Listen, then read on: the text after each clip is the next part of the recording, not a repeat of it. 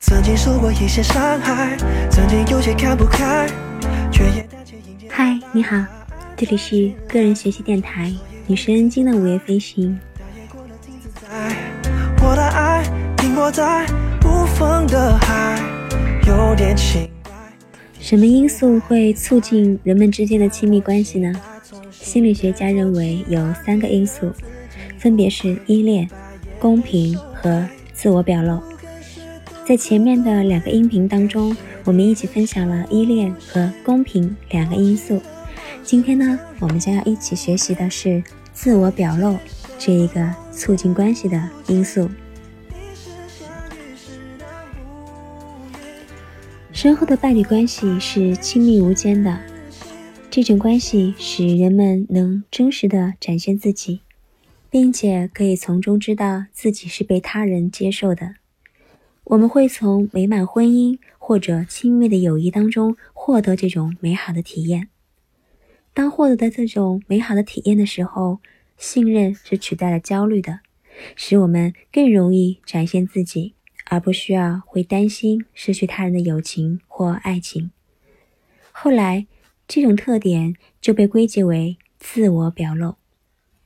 随着相互关系的深入和发展。自我表露的伴侣们会越来越多地向对方展现自我，他们彼此的了解越发的深入，直到一个适当的水平为止。研究发现，大多数的人都会喜欢这样的亲密关系。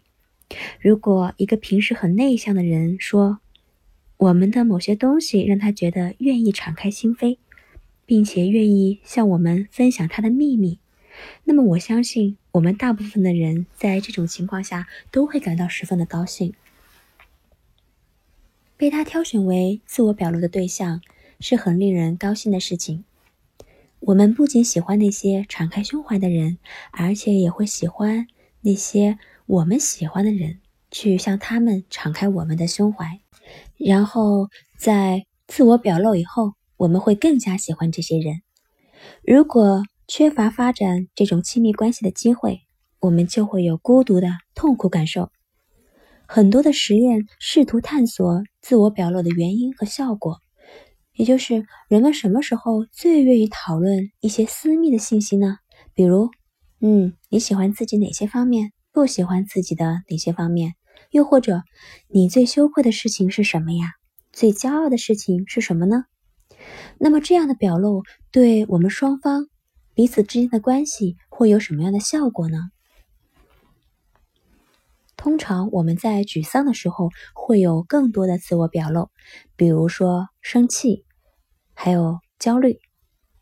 对于那些我们期望与他有更多交往的人，我们会更多的自我表露，而且安全型依恋的人会比其他类型的人自我表露的更多。最值得信赖的结论是。人们之间存在表露互惠效应，也就是一个人的自我表露会引发对方的自我表露。我们会对那些向我们敞开胸怀的人表露的更多，但是亲密关系的发展并不是随之即来的。如果亲密关系能够立即的产生，那这个人就会显得不谨慎和不可靠。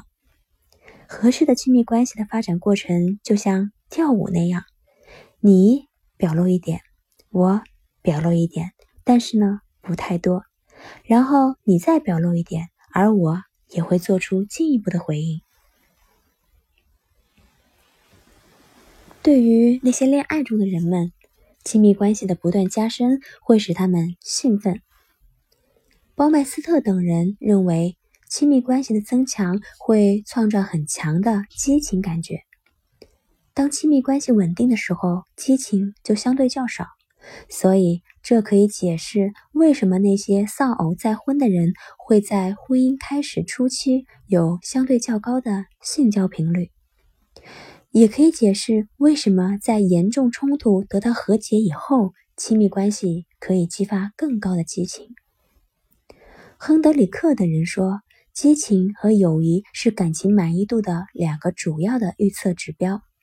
那么这两者之间可以互相的影响，友谊的增进可以提高激情的水平。那有些人，特别是女性，她们很善于使人敞开心扉，她们可以轻易的引发他人进行亲密的自我表露，即使是那些通常很少表露自己的人。那么这样的人似乎都是很好的倾听者，在交谈当中，他们会一直保持高度的注意的面部表情，而且总是显得很乐意倾听。对方说话时，他们也会时不时的插一些支持性的话语，以此表达自己对交谈的兴趣。心理学家罗杰斯把这些人称之为“促进成长的听众”。这些促进成长的听众，他们是真正表露自己情感的人，接受他人情感的人，以及共情、敏感并且善于思考的人。那么，我们的自我表露通常会有什么效果呢？就有心理学家认为，这样的方式扔掉我们的面具，真实的表现自己，通常是培植爱情的很好的方式。心理学家认为，对他人敞开自我，同时将他人的自我表露当做是对自己的信任，可以使人们之间的交往更加的愉快。例如，拥有一位亲密朋友。我们可以与他讨论我们对自我形象的恐惧，那么我们这方面的压力就得以缓解了。一段真正的友谊还可以帮助我们处理其他关系上出现的问题。罗马的戏剧家塞内卡说道：“当我和好朋友在一起的时候，就像跟我自己在一起的时候一样，我可以想说什么就说什么。”把这一点推到极致，其实婚姻。也正是这种友谊，它以彼此的忠诚为证。自我表露也是伴侣之爱所带来的快乐之一。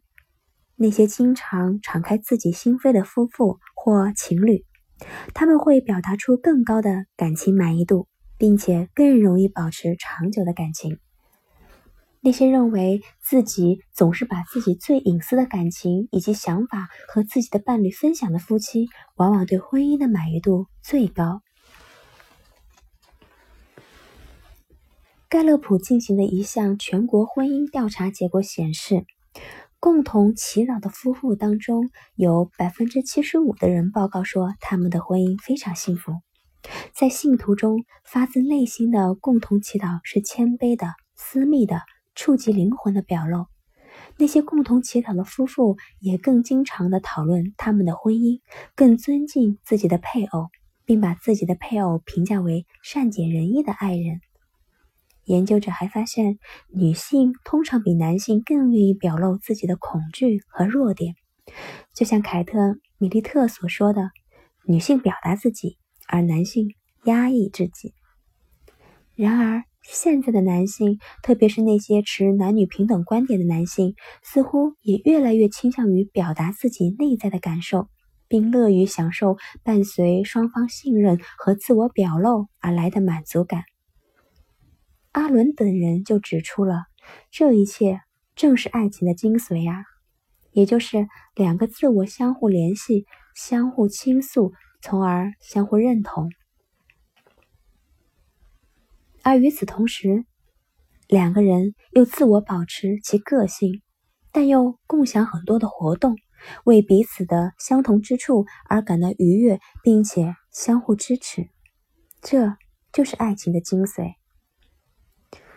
那么讲到这里，我们是否可以通过萌发友谊的亲密感的提高所反映出来的经验，来培养更亲密的关系呢？阿伦夫妇和他们的同事进行了这方面的研究。他们把互不相识的被试者分为两两一组，让他们共处四十五分钟。在最初的十五分钟里，让他们交流一些低亲密性的话题和想法，比如说：“你最近一次唱歌是什么时候呀？”再接下来的十五分钟，讨论比较亲密的话题，比如说。你最宝贵的记忆是什么呀？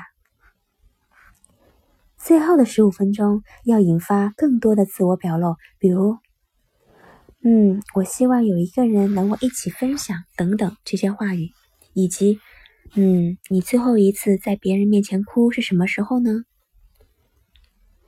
那么整个实验做下来，相比于花四十五分钟讨论一般性的问题，那么在一个小时时间里经历了自我表露逐渐升级的被试者，明显感觉自己与交谈伙伴更加亲密。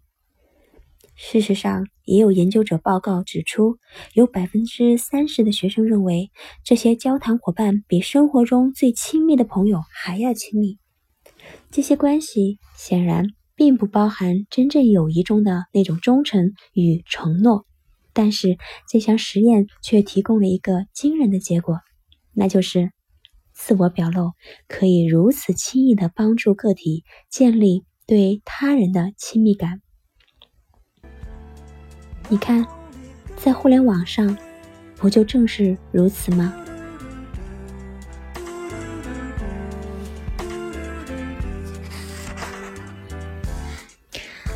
好了，关于自我表露这个因素的讲解就是这么多了。我们一起来总结一下吧。深厚的伴侣关系是亲密无间的，这种关系使人们能够真实的展现自己，并且可以从中知道自己是被他人接受的。我们通常会在美满的婚姻或者亲密的友谊当中获得这种美好的体验，也就是我们不用担心会失去他人的友谊或者爱情。这种特点就归结为自我表露。如果一个平常很内向的人对我们说他愿意向我们分享他的秘密，那么我相信很多人会因此而感到高兴，因为我们不仅喜欢那些敞开胸怀的人，而且有时我们也会向自己喜欢的人敞开我们的胸怀。而且通常在经历了自我表露之后，我们彼此之间会更喜欢。不过呢，亲密关系的发展并不是随之马上就来的。如果亲密关系立即产生，那么这个人就会显得不谨慎和不可靠。合适的亲密关系应该是我表露一点，你表露一点，但是呢不太多，然后你再表露一些，而我也会做出进一步的回应。那些真正表露自己情感的人，接受他人情感的人，以及共情、敏感并且善于思考的人，被心理学家罗杰斯称为是促进成长的听众。有的时候，扔掉我们的面具，真实的表现自己，是培植爱情的很好的方式。那些总是把自己最隐私的感情以及想法和自己的伴侣分享的夫妻，往往对婚姻的满意度最高。这其实就是爱情的精髓呀！爱情的精髓就是两个人相互联系、相互倾诉，从而相互认同。而这两个人呢，既自我保持其个性，但是又共享很多的活动。他们也会为彼此之间的相同之处而感到愉悦，并且相互支持对方。所以你看，这就是自我表露为我们带来的亲密关系。那么，关于什么因素促进了亲密关系，我们就已经全部介绍完了。最后，我们来小结一下吧。从婴儿到老年，依恋都是人类生活的中心。安全的依恋会使婚姻持久，生活美满。伴侣之爱的一个好处就是彼此有机会进行亲密的自我表露，这是一种双方随着对方表露程度的提高而做出的回应。从而逐步达到的一种美好状态。如果双方觉得相互关系是平等的，他们的付出与回报是成正比的，那么伴侣之爱就能够更加的持久。好啦，我们今天的学习就到这里啦。